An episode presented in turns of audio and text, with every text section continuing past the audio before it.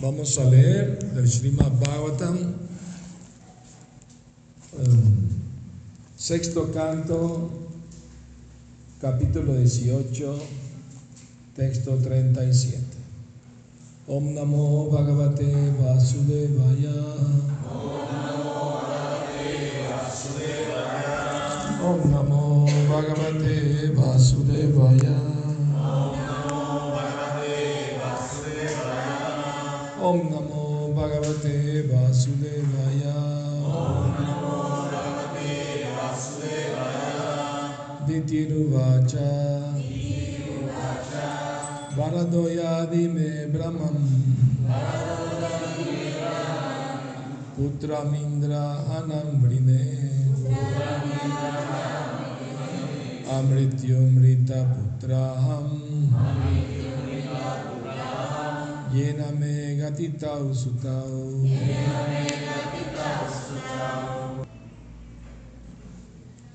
Diti contestó, oh esposo mío, oh gran alma, he perdido a mis hijos. Si deseas darme una bendición, te pido un hijo inmortal que pueda matar a Indra. Te lo pido porque Indra, con la ayuda de Vishnu, ha matado a mis dos hijos, Hiranyaksha e Hiranyakashipu. Significado. La palabra Indra Hanam significa aquel que puede matar a Indra, pero también significa aquel que sigue a Indra. La palabra Amrityum se refiere a los semidioses, que no mueren como los seres humanos comunes. Debido a que la duración de sus vidas es extraordinariamente larga. En el Bhagavad Gita, por ejemplo, se menciona la oración de la vida del señor Brahma, Sahasra Yuga Pariantam, Aharyat Brahmano Vidu. Un solo día, 12 horas del señor Brahma, dura 4.300.000 años multiplicado por mil, de modo que la duración de su vida es inconcebible para el ser humano corriente. Por esa razón los semidioses reciben a veces el calificativo de Amara, que significa aquel que no muere. En el mundo material, sin embargo, todos tenemos que morir. Así que la palabra Amritium indica que Diti quería un hijo que estuviese al mismo nivel que los semidioses. Om Magyana Timirandasya Gyananjana Salakaya Chakshuru Militam Yena Tasmai Shri Gurave Nací en la más oscura ignorancia y mi maestro espiritual Shila Prabhupada abre mis ojos con la antorcha del conocimiento. Ahí le ofrezco mis humildes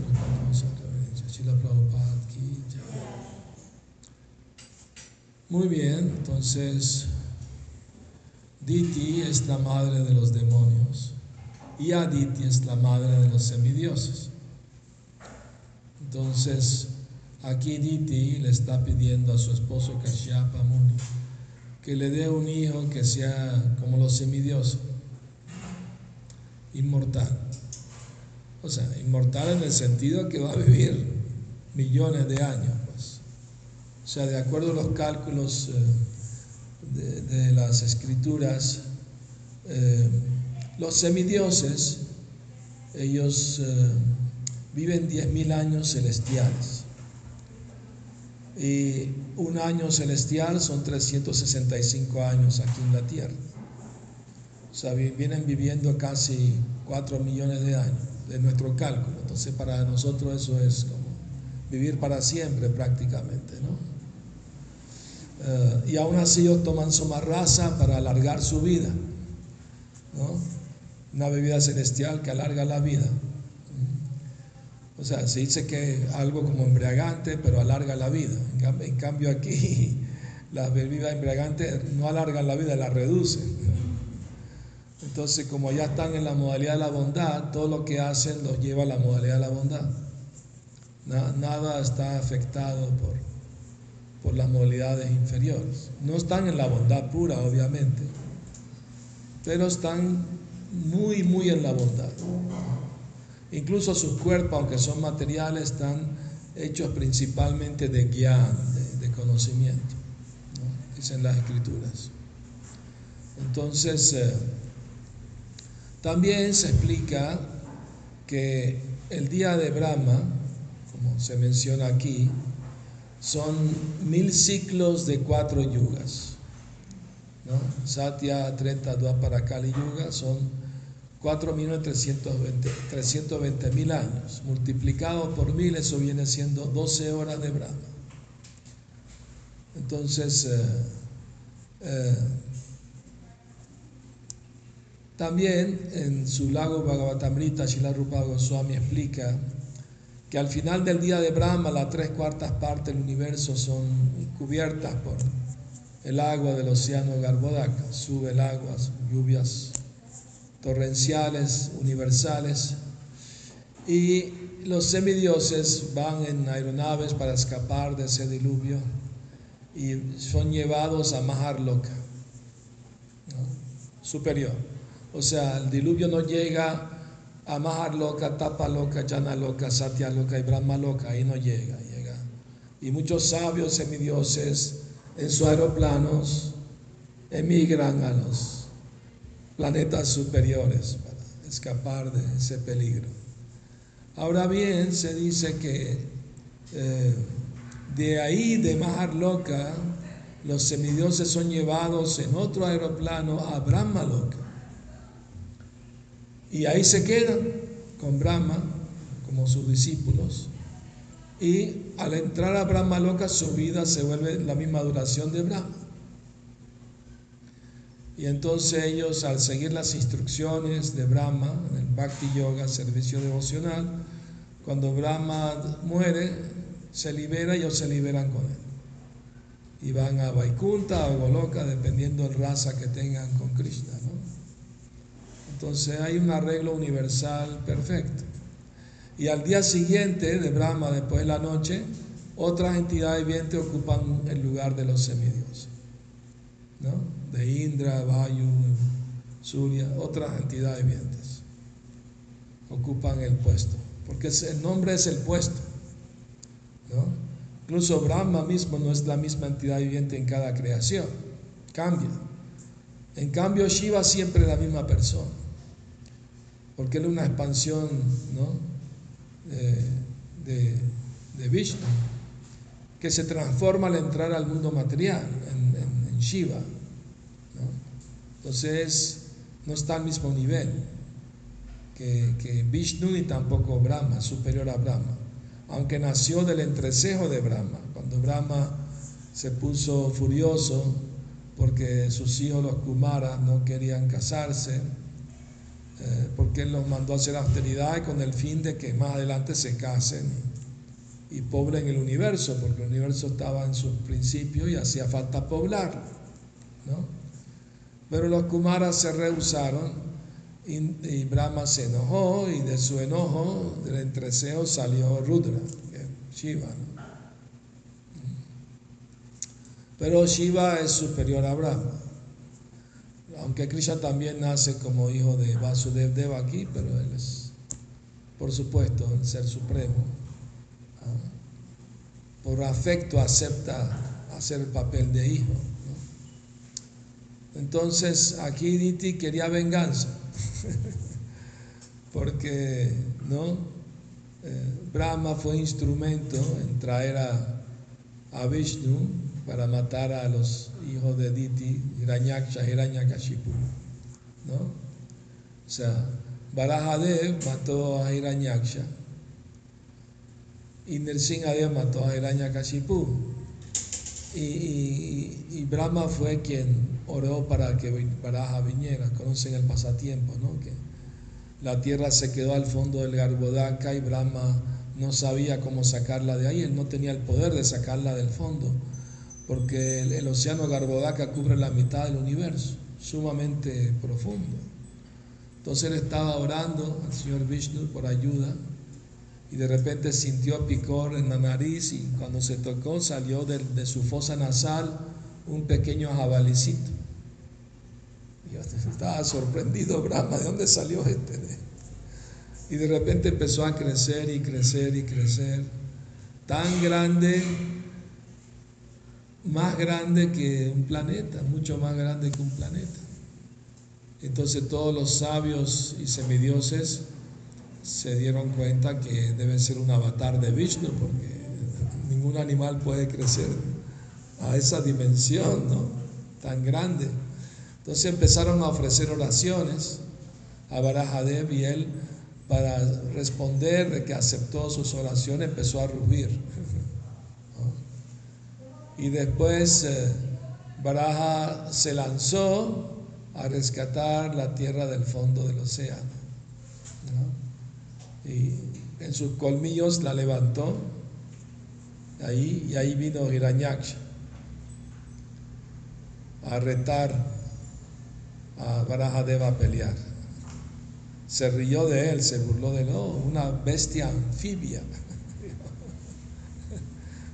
Aunque el Señor toma forma como un animal, nunca es un animal, es su pasatiempo, es, su sentido del humor también, de salir de la fosa nasal de Brahma, quiere decir que él hace lo que él quiere, pues, aparece como él quiere.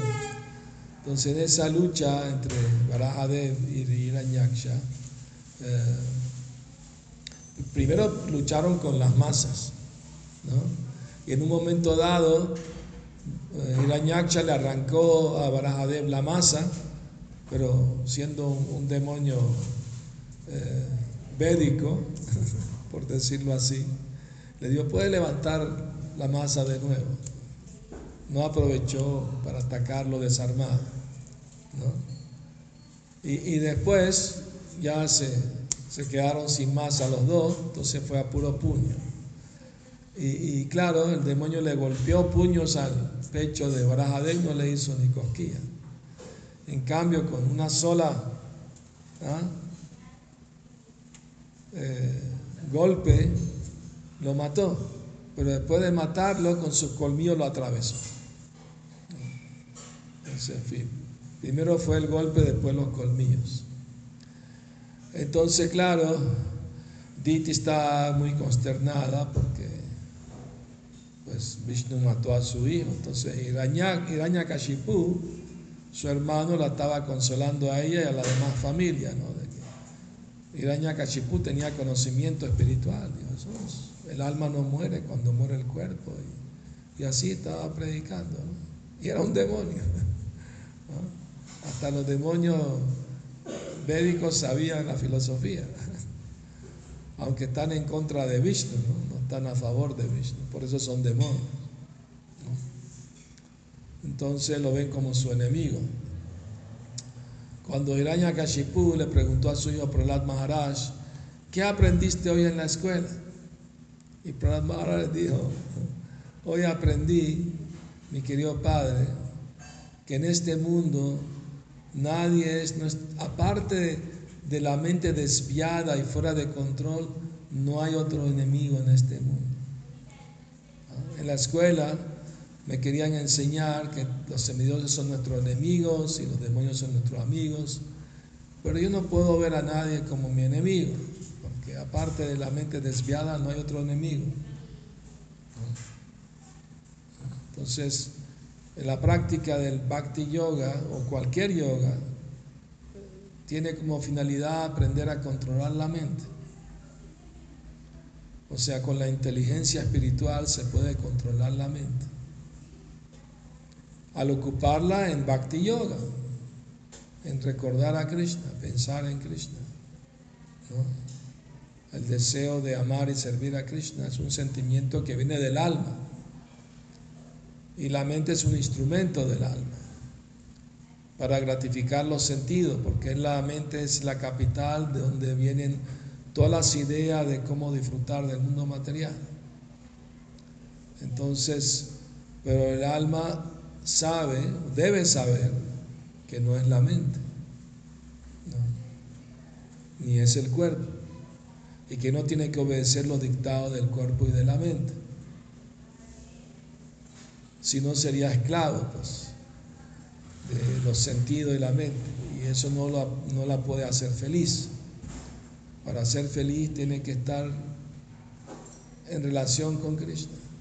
Krishna es Ananda Mayo Vyasat, el origen de todo placer, de toda bienaventuranza. Y si estamos conectados con Él a través del servicio devocional, Él va a compartir su, su bienaventuranza que va siempre en aumento con todos nosotros La cocina que hablen más bajito, por favor.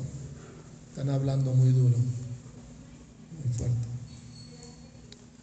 Muy bien, entonces, eh, entonces aquí Diti quería tener un hijo que fuera un enemigo de Indra y que lo pueda matar, ¿no? O sea, Indra Hanam, aquel que puede matar a Indra. Y saben lo que pasó después, ¿no? que cuando estaba embarazada, eh, claro, Indra se enteró de que ella ah, había pedido eso. Entonces Indra entró al vientre de ella para matar al embrión, que supuestamente lo iba a matar a él. Y cuando le lanzó el rayo de su Vajra, su arma poderosa al trueno, en vez de matarlo se dividió en varios. Pero como la palabra Indra Hanam se refiere no solamente a aquel que puede matar a Indra, sino que se vuelve seguidor de Indra. El niño que estaba en el vientre no era enemigo de Indra, más bien se volvió un seguidor de Indra. Entonces, bueno, ahí entonces no se quedó tranquilo Indra, ¿no? Hasta en los planetas celestiales, ¿no? Están luchando con los demonios todo el tiempo. Entonces no tienen paz mental continuamente. Obviamente tienen más facilidades materiales para disfrutar, porque tienen una vida muy larga, ¿no? Y tampoco mueren como los humanos. Se dice en el Mahabharata que los semidioses llevan una guirnalda que nunca se seca, siempre es fragante, nunca se marchita. Y cuando la guirnalda empieza a marchitarse, ellos saben que ya estamos viejos, aunque no, tienen, no se le caen los dientes, ni se le arruga la cara, ni, tienen que usar lentes para ver, ¿no? Ni nada de eso, ni se le pone el pelo blanco, ni nada de eso, como nosotros, ni le da cáncer, ni mucho menos. Pero saben que se envejecen porque la guirnalda empieza a marchitar, entonces entran en ansiedad. Porque una vez que se le agota el buen karma, vuelven a caer al planeta Tierra. ¿no? Y, cuando se mueren, no mueren como nosotros, así en agonía, muy feo, ¿no? Muy, con mucho dolor, no. Así simplemente se van del cuerpo. Y en el Bhagavad se dice que, que caen en forma de lluvia a este planeta y se transforman en granos y los granos se los comen los humanos, se transforma en semen y después con la esposa tienen el hijo y así nacen de nuevo aquí en la tierra. Hace unos años estaba visitando unos devotos en, en, Cancún y una devota vinieron a hablar conmigo muy preocupadas. Me dijeron, un devoto mayor nos dijo que tuviéramos mucho cuidado que cuando llueve no nos mojáramos. Y le dije, ¿por qué? Ah, porque él nos dijo que, que las lluvias son, eh, son almas pecadoras que, que están cayendo de los planetas celestiales y que si te mojas te pueden contaminar. Mejor no te mojes.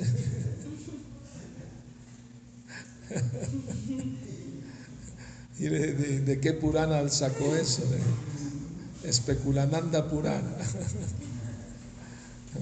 Tampoco todas las lluvias son semidioses. O sea, no es que todas las lluvias, estaríamos invadidos aquí de, extraterrestres. y tampoco son almas pecadoras, son almas piadosas, ¿no? Para venir de los planetas celestiales que hicieron actividades piadosas para estar allí. ¿no? Pero cuando se le agota el karma, tienen que bajar otra vez aquí. Entonces las almas del mundo material estamos como en un carrusel, tío vivo. A veces arriba, a veces a la mitad, a veces abajo. Así vamos cambiando de cuerpo. En, su, en, su, enseñanza, Rupa Goswami, Chaitanya Mahaprabhu le dijo, Ei Rupe, Brahmanda Brahmite con Bhagyavanji, Guru Krishna Prasade Pai Bhakti Que en esta creación de Brahma, hay innumerables entidades vivientes vagando por este universo. Pero si un alma es afortunada, Bhagyavan, ¿ah? por la misericordia de Krishna y el maestro espiritual, recibe la semilla del bhakti en su corazón. Y Mahaprabhu explicó que la semilla del bhakti hay que regarla a diario y cuidarla de las malas hierbas. Regarla todos los días quiere decir ocuparse en el proceso del bhakti yoga, el servicio devocional. Eso es el proceso de regar, para que la semilla fructifique y brote la planta y vaya creciendo. Pero junto con la planta crecen también malas, malas hierbas, que son los anartas, los malos hábitos. El proceso anarta nibriti es purificarse, limpiarse de los malos hábitos. ¿Y cómo uno hace eso? Adquiriendo buenos hábitos. Si uno está ocupado en adquirir buenos hábitos de leer, escuchar, cantar, recordar, servir, adorar, etc., no va a tener tiempo para estar en sus malos hábitos anteriores. Hay una historia de un ladrón que decidió dejar de ser ladrón y purificarse de esa tendencia. Y se fue de peregrinaje a todos los lugares sagrados con otros peregrinos. Y le iba bien por varios meses peregrinando en toda la India. ¿no? Se olvidó del, deseo de robar. Pero una noche se quedaron en un Dharmasala. Dharmasala es una casa donde los peregrinos se pueden quedar. No les cobran dinero, es para peregrinos. Y se quedan durmiendo toda una sola sala, todos juntos. Y esa noche el ladrón no pudo dormir, le estaba picando la mano del deseo de robar. Y se levantó a medianoche mientras todos dormían y empezó a hacer cosas. A la mañana siguiente, cuando todos despertaron, se dieron cuenta que su maleta no estaba al lado, la tenía otro. Y el otro tenía la de otro. ¿Y qué pasa aquí? No, tú me quieres robar, pero tú también me quieres robar. Y todos se estaban acusando de, de querer robarse uno al otro y casi que se caen a golpes. Y el ladrón dijo, perdón, perdón, yo tengo la culpa de todo esto. Yo soy de profesión ladrón y quiero dejar de serlo. Y por eso estoy viajando, peregrinando con ustedes. Pero anoche no pude dormir y, para poder dormir tuve que hacer algo. Y lo que, no les robé nada, solo les cambié las maletas de lugar para poder irme a dormir tranquilo. Entonces a veces así el mal hábito, ¿no? Eh, eh, que es muy fuerte. Pero eh, Prabhupada dice que Kaumara Acharya Pragyo, Prahlad Maharaj dice que la vida espiritual hay que empezarla desde la infancia. O sea, nosotros somos principiantes tardios a la conciencia de Krishna. Pero el proceso de conciencia de Krishna es tan fuerte espiritualmente que nos puede cambiar nuestra mentalidad de, los malos hábitos a buenos hábitos. Si es posible, si uno se dedica, si uno se entrega. A menos que haya entrega, no hay avance espiritual. Y la entrega es voluntaria. ¿Y cuáles son los síntomas de entrega? Que uno está dispuesto a abandonar algo que a uno le gusta, pero que a Krishna no le agrada aceptar lo favorable para el servicio devocional y rechazar lo que es desfavorable. Y para eso necesita entrega y, e inteligencia espiritual. Si no, ¿cómo? O sea, nadie puede dejar algo si no tiene algo mejor a cambio. Por eso la conciencia de Krishna no es una imposición artificial a la mente, no es eh, reprimirse, es entender que hay un placer superior en la vida espiritual y que uno tiene que ganárselo, ¿no? Con dedicación y, servicio y entrega, y Krishna comparte la felicidad espiritual. Y cuando uno se siente satisfecho con su vida espiritual, no necesita volver a sus malos hábitos anteriores, porque tiene algo mejor a cambio, le parece insípido, insignificante. Esas cosas. Por ejemplo, eh, una vez, cuando estaba comenzando el movimiento en, Nueva York, un, joven trajo al templo un, disco de música de Ravi Shankar y, y, lo quería poner que lo escucharan. Él pensaba que todo lo de la India es espiritual. Pero Prabhupada dijo que no, que no lo pusiera, que no era espiritual. Entonces, eh, eh, Prabhupada había dicho que Ravi Shankar le tomó varias vidas para perfeccionar su arte de tocar la cítara. ¿no? Entonces, si alguien está muy apegado a algo como la música, pueden hacer varias vidas para perfeccionarse. ¿no? Como Mozart, por ejemplo, de niño eh, tenía 4 o 5 años ya era un genio, tocando música, ¿no? componiendo. Eso lo trae de otras vidas, por supuesto. Entonces, pero el joven le dio a prueba, pero seguramente cuando usted era joven escuchaba esa música. Prueba para Dios, puede ser, pero yo también nací, nací eh, desnudo, no quiere decir que tengo que seguir andando desnudo, aunque nací desnudo. o sea, si uno tenía cierto hábito antes, no tiene por qué seguirlo haciendo. Debe, la conciencia cristiana para cambiar, para mejor, ¿no? De eso se trata el, el proceso, la práctica de la conciencia Krishna. Tratar de ser mejores personas, mejores devotos superar las flaquezas del corazón para avanzar espiritualmente. Pero para eso uno tiene que tener un deseo fuerte de querer avanzar espiritualmente. No quedarse conforme, bueno, así es lo que yo puedo y no puedo más. no, de poder se puede. Cuando Prabhupada le pidió a los discípulos, quiero que impriman el Chaitanya Charitamrita en dos meses, lo Prabhupada, eso es imposible. Prabhupada le dijo, imposible es una palabra que está en el diccionario de los tontos. Los dos se quedaron así, uy, nuestra vida espiritual está en peligro. Algunos están dando una instrucción y le estamos diciendo que no podemos. Pero después conversaron entre todos ellos, dijeron, bueno, tenían una imprenta propia, ¿no? Dijeron, bueno, si hacemos turno de 24 horas, sí es posible. O sea, sin parar la máquina, sin parar. Y lo hicieron. En dos meses imprimieron 16 volúmenes de, de Charitamrita. Entonces, todo es posible. O sea, aunque lo aparentemente eh, imposible, por las bendiciones del Guru y Krishna, se vuelve posible. Entonces, para un alma que está enredada en este mundo material, parece imposible salir de este enredo. O sea, el trabajo de Maya es poner tropiezos, poner obstáculos, poner tentaciones para alguien que quiere avanzar espiritualmente. De hecho, se dice en las escrituras que cuando Indra ve que un sabio está haciendo muchas austeridades, penitencia, eh, le manda una apsara para tentarlo porque tiene miedo de que se vuelva demasiado piadoso y ocupe el lugar de Indra. ¿Comprende? Eso le pasó a Vishvamitra, de hecho. ¿Ah? Eh, Indra le mandó una apsara y, él no pudo resistir. Prabhupada dijo, una mujer de los planetas celestiales, si viene a este planeta, la más bella mujer de este planeta, mi universo, parecía una rana, comparativamente. Entonces, eh, pero Vishvamitra, aunque se cayó con la apsara, y, tuvieron una hija incluso. Shakuntala se, llamaba.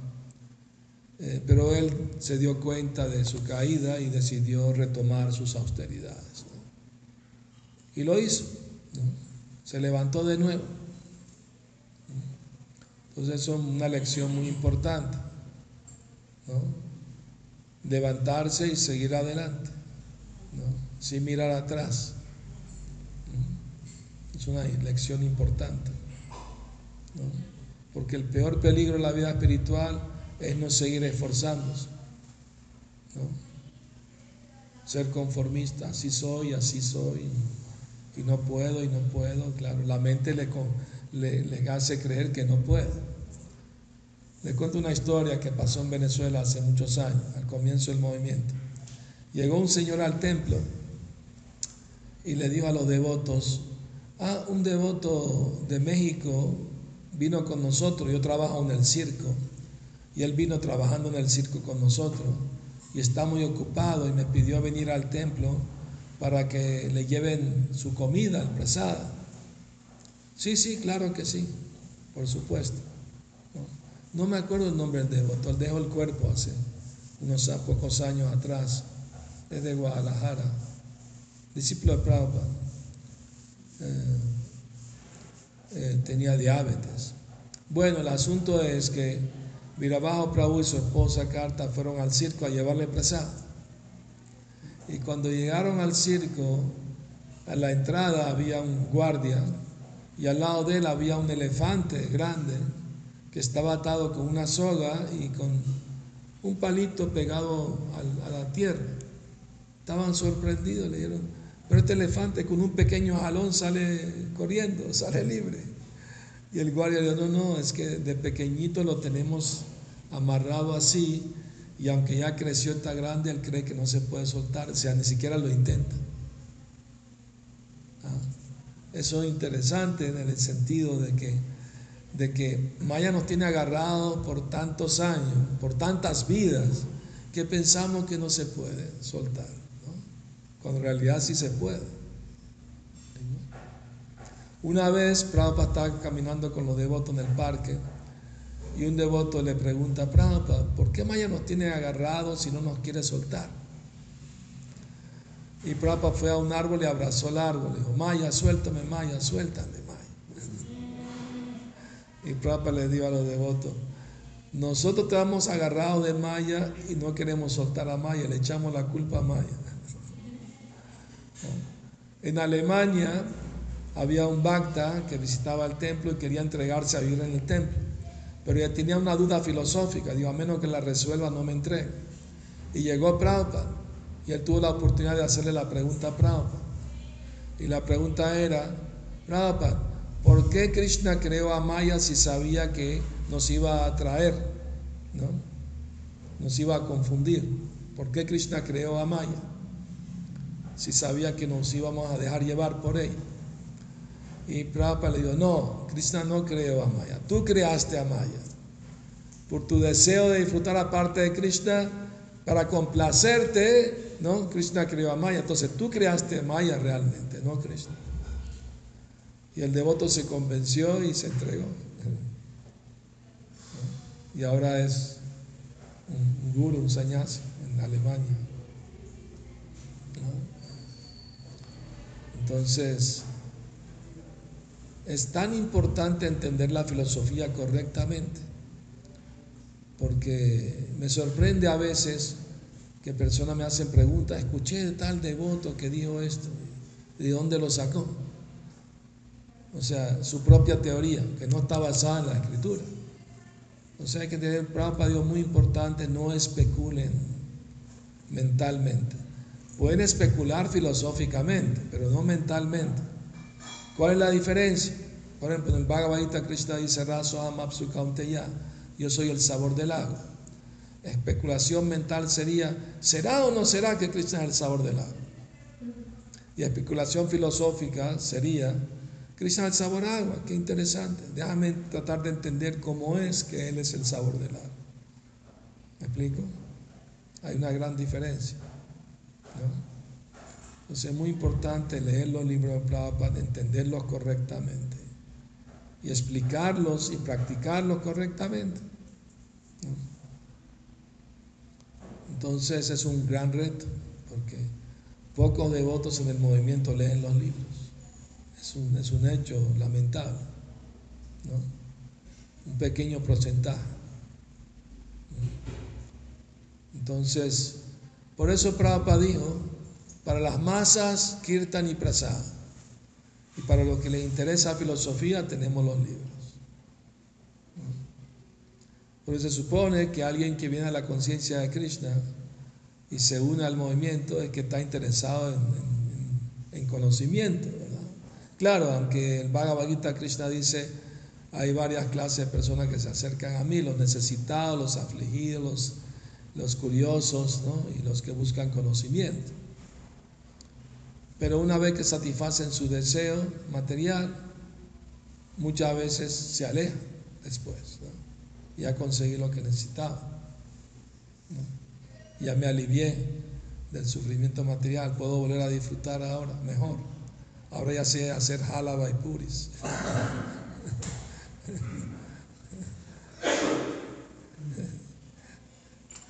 y si son sinceros se quedan. Pues, en este mismo templo, Prabhupada estaba dando una clase del Bhagavad Gita y le dijo a los devotos, ustedes están aquí ahora haciendo servicio nacional, muy bueno, y ojalá que se queden y completen el proceso.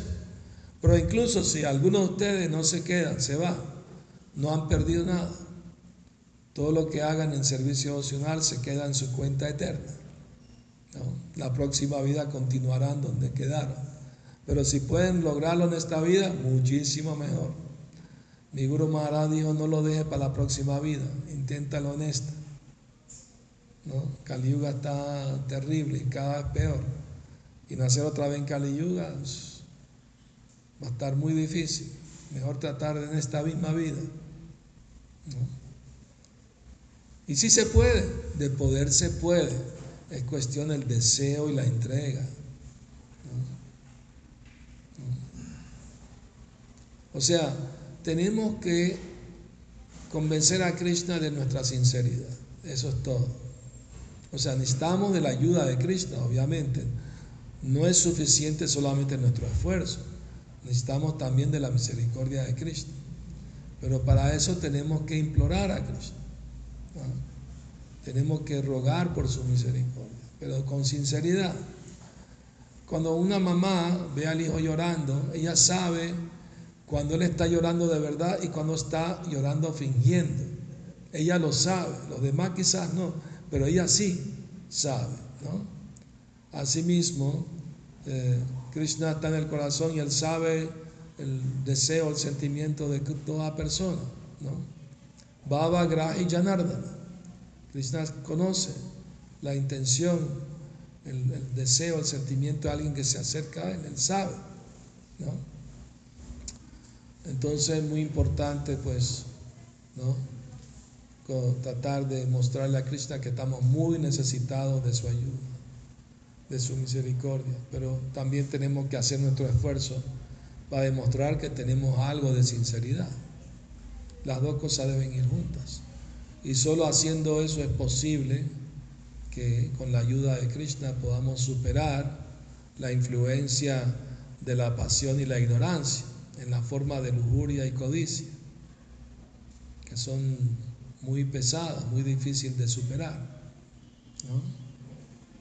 Entonces, bueno, ah, una vez un devoto fue donde Prabhupada y tenía en el pecho una piedra colgante, una piedra.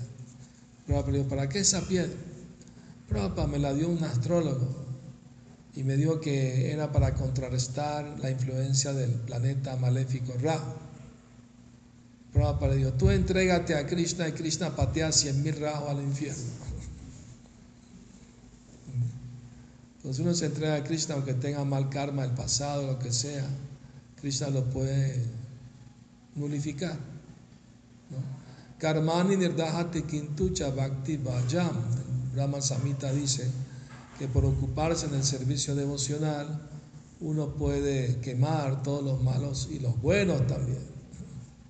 No queremos quemar solo los malos karmas, los buenos también. Porque buen karma quiere decir, la próxima vida van a ser familia rica, eh, con buena educación, belleza física, mucho dinero, todo eso es buen karma pero también te ata otra vez al nacimiento y la muerte, al samsara. Entonces, no queremos ni mal ni buen karma tampoco. Una vez un devoto estaba llevando unos devotos en peregrinaje en Brindaban y se metieron a bañarse al Yamuna. Y el devoto les preguntó, ¿ustedes saben la diferencia entre bañarse en el Ganges y el Yamuna? Sí, nos purificamos, avanzamos en la vida espiritual. Sí, pero ¿cuál es la diferencia entre bañarse en el río Ganges y el Yamuna? Ah, que el Yamuna es 100 veces más purificador. Sí es verdad, pero hay algo más, le dijo el devoto. Cuando te bañas el Ganges, te purifica de tus malos karmas. Pero cuando te bañas en el Yamuna, te purifica de tus malos karmas y de tus buenos karmas también. Y varios devotos empezaron a salir rápido del, río. Entonces, eh, eh, Shila Krishna Kavirago Swami dice que, que en el mundo material las almas condicionadas piensan, ah, esto es bueno, esto es malo. Pero él dice, en el mundo material todo es malo. Hasta el buen karma también es malo, porque te enreda, te, te ata, ¿no? A querer quedarte aquí, a disfrutar aquí. Es como antiguamente en las cárceles le ponían grilletes a los, criminales, ¿no? Con, grilletes y bolas así de, para que no se puedan escapar. Y, supongamos que un, criminal está en la cárcel y era millonario, entonces tiene grilletes de oro. Entonces anda vangloriándose, ah, mira, tus grilletes son de hierro, los míos son de oro. ¿De qué sirve tener grilletes de oro en la cárcel? La idea no es no estar cómodo en la cárcel, sino salir de la cárcel. Y eso es lo que no entiende la mayoría de la gente. Piensan que, que Dios, religión es para que nos ayude a estar mejor aquí en este mundo, a disfrutar mejor del mundo material. No entienden que es para salir de aquí, de la cárcel del mundo material. Entonces, por eso en el Bhagavad Krishna dice, Abrahma Bhuvanal Loka Punaravarti Norjuna Mamupetia tu Kauntia Punarjama Navidyate. Desde el planeta más elevado de Brahma hasta Patalok, todos son lugares de nacimiento y muerte, sufrimiento. Pero Vishwanath Chakravarti Thakur explica que eso se refiere a los que llegan a Brahma Loka por actividades piadosas materiales. Y cuando se le agota el karma, vuelven a caer de ahí. Pero los que son seguidores de Brahma, discípulos de Brahma, no vuelven a caer, se liberan junto con él a los, a los planetas Vaikunta. Muy bien. Si tienen alguna pregunta, sí. Eh, el verso partió hablando del deseo de venganza de Viti. Sí. Eh, en el mismo canto, en el 6, 4, 5, dice de que la verdadera del devoto, o sea, que las austeridades del devoto, eh, dice, el devoto quiere manifestarlo solamente en el perdón. Sí. Así lo dice. Dice una cualidad de los brahmanas es perdonar. ¿Cómo es? Para, y Bhishmadev recomienda para librarse de la ira hay que aprender a perdonar. ¿Cómo es el proceso para un devoto cuando se siente, por ejemplo, eh, engañado, estafado, traicionado, para llegar a ese no es fácil, obviamente. La tendencia natural es, querer vengarse, querer odiar a la persona. ¿no? Eh, Jesucristo enseñó odia al pecado, pero no al pecador. ¿no? Rapa le gustó esa frase. El Dios es una buena frase. Porque si, si, odias al pecador, ¿cómo lo puedes ayudar? ¿Me explico? Rapa nos dio ejemplo también de tolerancia cuando una vez en una conferencia, una sala llena de gente en Londres, un señor se puso de pie y empezó a insultar a Prabhupada en voz alta. Los de otros ya lo iban a echar para afuera, pero Prabhupada yo no, no, déjenlo tranquilo. Y después los de otros preguntaron a Prabhupada por qué no nos dejó sacarlo, lo estaba insultando. Prabhupada no está bien.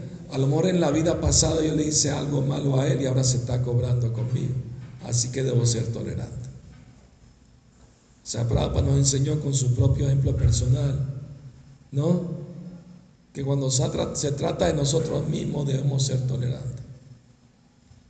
A lo mejor algo le hice yo en otra vida y ahora se está cobrando. Por lo tanto, debo tolerar. ¿no? O sea, no te enojes con el instrumento de tu karma. Prabhupada le dijo a un discípulo que vino a quejarse del mal comportamiento de otro devoto. Y devoto, Prabhupada le dijo, no te enojes con el instrumento de tu karma. Claro, eso no justifica que la otra persona se porte mal. Él tiene que pagar karma por portarse mal. ¿No? A veces los devotos piensan erróneamente que perdonar significa ¿ah? que, que justificar que la persona se porte mal. No. O que estás de acuerdo que se haya portado mal. No. Es un mal entendimiento. Perdonar es algo para tu beneficio, para no tener esa carga mental, psicológica, ¿no? ¿Me explico? No es para el beneficio del otro. Lo perdones o no, a él no le afecta. te afecta es a ti. Entonces, y no para justificar de que, ay, tu karma, no, no, está justificado que se portó mal, no, es un, entendimiento erróneo. Y tampoco que vas a olvidar. Perdonar no es olvidar. Sabe que se portó mal, pues lo perdona porque no quiere con esa carga psicológica en tu cabeza, quiere pensar en Krishna pacíficamente, pero no quiere decir que olvidas lo que hizo, quiere decir que lo evitas, ¿no? Hare Krishna, pues, y ya, ¿no? ¿Me explico? A menos que la persona venga arrepentida y, ¿no? y, y pida perdón, entonces ya es más fácil no perdonar. ¿Me explico? O sea, si un devoto le pide perdón, debe perdonar. Porque me ha escuchado a mí personas que me dicen, yo cometí un error con un devoto, fui y le pedí perdón y no me quiso perdonar. Entonces, ¿qué clase de devoto es entonces? Si no puede perdonar, le están pidiendo perdón, entonces ¿qué clase de devoto es? ¿Qué, qué, cuánto avance tiene? Sí. uno de los programas cuando está el programa de mañana cantando su ronda, uno experimenta como una introspección más profunda. O sea, uno está más introspectivo.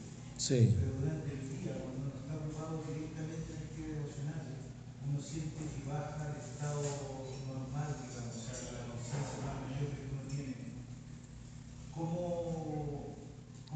menos la pregunta, claro, cómo mantenerse siempre arriba? O sea, no, no, no, no bajar, porque uno quisiera siempre estar en ese estado, ¿no? De, de- más profundo, uno se siente diferente, ¿no? Más conectado con el alma. Sí, eso requiere obviamente la misericordia de Krishna, o sea, me explico, al mismo tiempo eh, tenemos que hacer nuestro esfuerzo de ocupar nuestra mente, nuestros sentidos en Bhakti Yoga, ¿no? A través del día también, no solo por la mañana.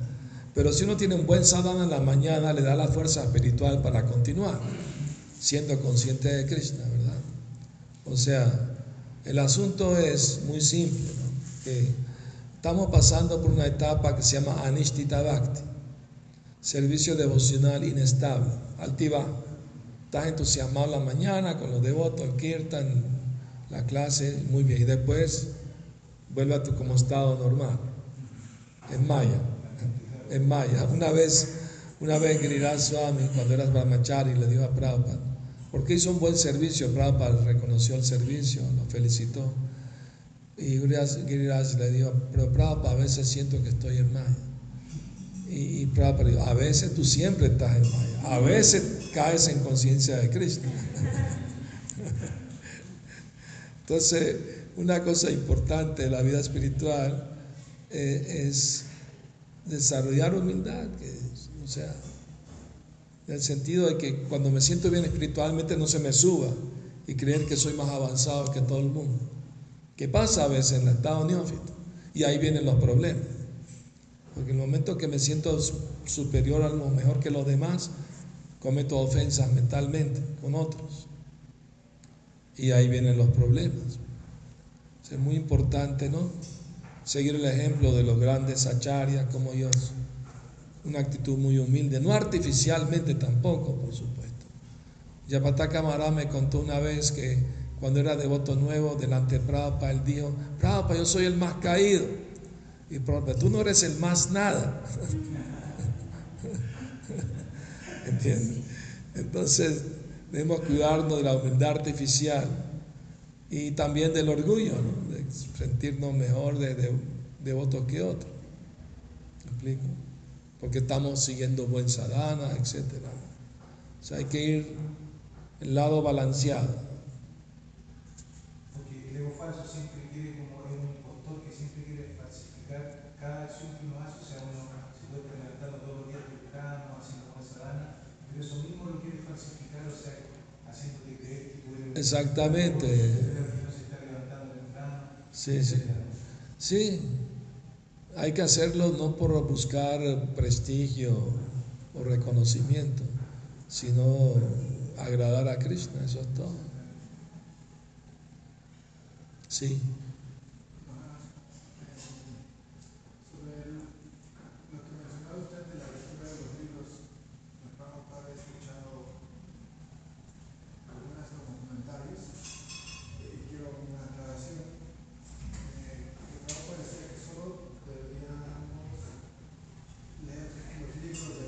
Sí, Entonces, estaba leyendo otros libros. sí.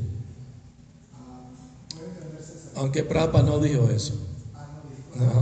De hecho, un devoto le hizo esa misma pregunta a Prabhupada. Prabhupada, es verdad que usted dijo que no debemos leer otros libros sino los suyos, que no podemos leer los, los libros de los seis Goswamis. Y Prabhupada dijo, yo nunca dije eso. Hay que leer los libros de los Goswamis. ¿No? Entonces quizá algunos de otros fanáticos dicen eso, pero Prabhupada dice que él no dijo eso. De hecho, Prabhupada dijo una vez, me gustaría conocer a ese Prabhupada que dicen que Prabhupada dijo. Porque se agarró una costumbre al comienzo del movimiento, cuando un presidente de o alguien, comandante, quería que tú hicieras algo, Prabhupada dijo que esto, lo otro, aunque Prabhupada no lo dijo. ¿Comprende? Es, es que, eh, y bueno, bueno, sí, esa es la pregunta, pero yo la verdad, eso, eso lo he tenido por todos los años, Sí. pensando que, que era así y a veces, este,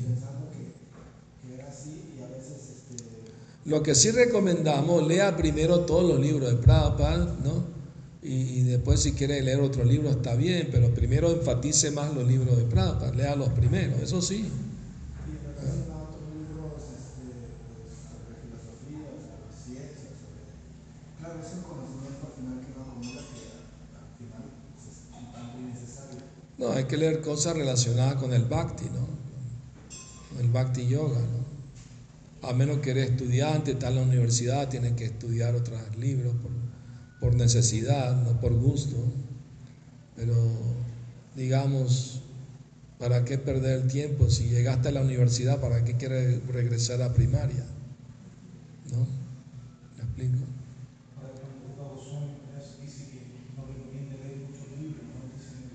Sí, por eso Prabhupada eso con leer Bhagavata, Srimad Bhattam, Chaitanya Charitamrita, Néctar de la Devoción, ¿ah? Sri Sopanisha, sí. ya eso es bastante para toda la vida. ¿no? Obviamente que ahora en muchos devotos han traducido libros de los Goswamis, ¿no? los Sandarbhas, eh, los libros de Bhaktivinoda Thakur, Chaivadharma, Prabhupada un libro muy importante, ¿no? Chaitanya Shikshamrita, también varias, varios libros Prabhupada mencionó que son importantes de leer y que a él no le dio tiempo de traducir todo esto. Entonces los devotos están traduciendo esos libros, podemos aprovechar leerlos también. no nos va a hacer mal, ¿Ah? no nos va a hacer mal. Todo lo, con- todo lo contrario. Sí, Este, muchas gracias, Maharaj, por su clase. Acepten mis humildes reverencias. Este, yo tengo una duda como en lo mismo, más o menos. Eh, justo es esa parte, ¿no? ¿Cómo, cómo uno puede autorrealizar de manera fija o a lo mejor presente algo de lo que ya asimiló? O sea, ¿por qué es que se o vuelve a caer uno en otra vez como esos mismas? porque está en la etapa de Anishtita Bhakti, servicio devocional inestable. Es una etapa por la que pasamos todos.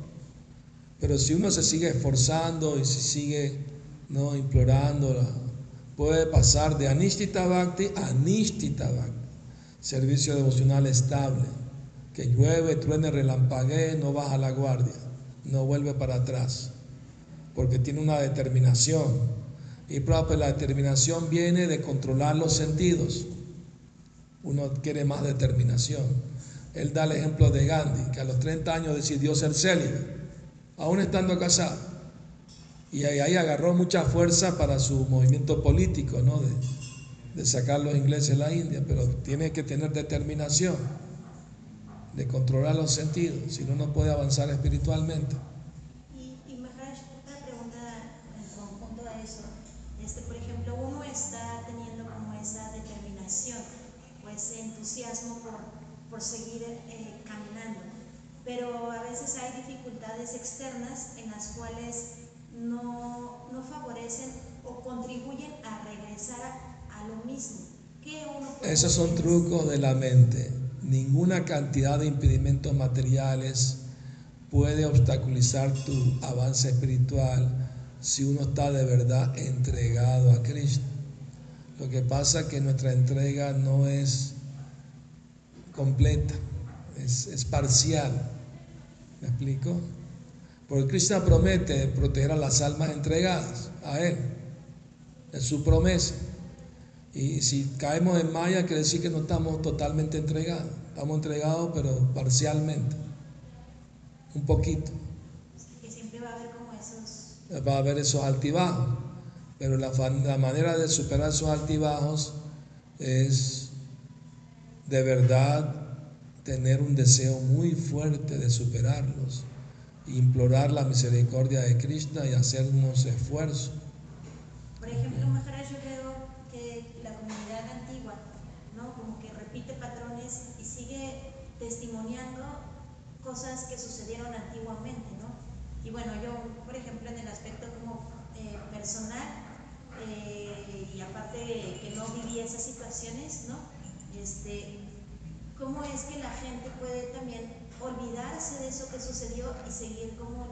Porque el proceso es individual.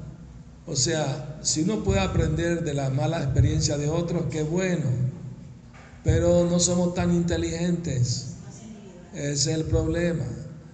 Prabhupada el ejemplo de diferentes tipos de inteligencia. Una persona inteligente aprende por escuchar. Robar es malo. No hago, no hago eso, ya está. Otro tiene que ver, ¿no? Tengo que ver para creer y ver que el ladrón lo meten a la cárcel. Ah, ahora sí creo que es verdad, robar es malo, no, no voy a hacer. Pero hay otros menos inteligentes que escuchan, ven, no, pero a mí no me agarra. Roba, va a la cárcel, sufre, aprendí mi lección. Pero hay otros que escuchan, ven, lo hacen, van a la cárcel, salen, siguen robando. O sea, ninguna inteligencia. Entonces, el ser humano es el único que tropieza con la misma piedra dos veces, hasta tres y cinco. Entonces, si uno no aprende la lección por sufrir ¿ah? Las consecuencias de su mal comportamiento, entonces, ¿qué, inteligencia tiene? Ninguna. Ni a los golpes aprende. por lo menos aprenda por sufrir, ¿no? En carne propia, ¿no? ¿Me explico? Si no puede aprender de la mala experiencia de los demás, si tú ves que el ladrón lo agarran, pues no lo hagas tú. Si tú ves que devotos han hecho cosas dañinas y han sufrido y todo eso, pues no lo hagas. No repita el error de los demás. Uno tiene que... podemos eh, eh, pues, unirnos y tener como esa misma contribución? Bueno, unir no quiere decir que estamos con el mismo propósito, ¿no? Compartiendo la conciencia de Krishna, o sea, me explico, pero el proceso sigue siendo individual. De cuánto avance quiere hacer cada quien es individual para cada persona. Juntos venimos, nos reunimos, hablamos de Krishna, cantamos el santo nombre, leemos la escritura, nos damos ánimo uno al otro, pero la decisión individual es de cada quien, ¿no? Sí. Una pregunta, antiguamente cuando uno entró al movimiento y al principio del movimiento también, creo que va a pasar todo durante unos años, había como una, una sola lectura, por decirlo así, de la filosofía. O sea, como que todos cantaban la misma canción. Pero con el pasar del tiempo empezaron digamos, a filosofar con respecto a la misma filosofía, por decirlo de alguna manera, o, o a intelectualizar incluso la conciencia de Krishna con planteamientos de X, Y, Z, o sea, no sé si usted ha percibido eso, que en un comienzo todos cantaban un poco la misma canción, bueno, usted más que yo obviamente, yo alcancé a grabar eso también, pero lo que quiero decir es que hay una diferencia, entonces, Porque los devotos ya no leen tanto los libros como antes. Me acuerdo cuando entramos al movimiento todos leíamos los libros, todos los días. Era una práctica común, normal, pero ahorita no. Ahorita es raro encontrar que alguien lee los libros y por eso especulan tanto. Está claro la cosa. Bueno, muchas gracias por venir a escuchar Hare Krishna Sila Prabhupada y Jai Gora Premanandi Hari Hari.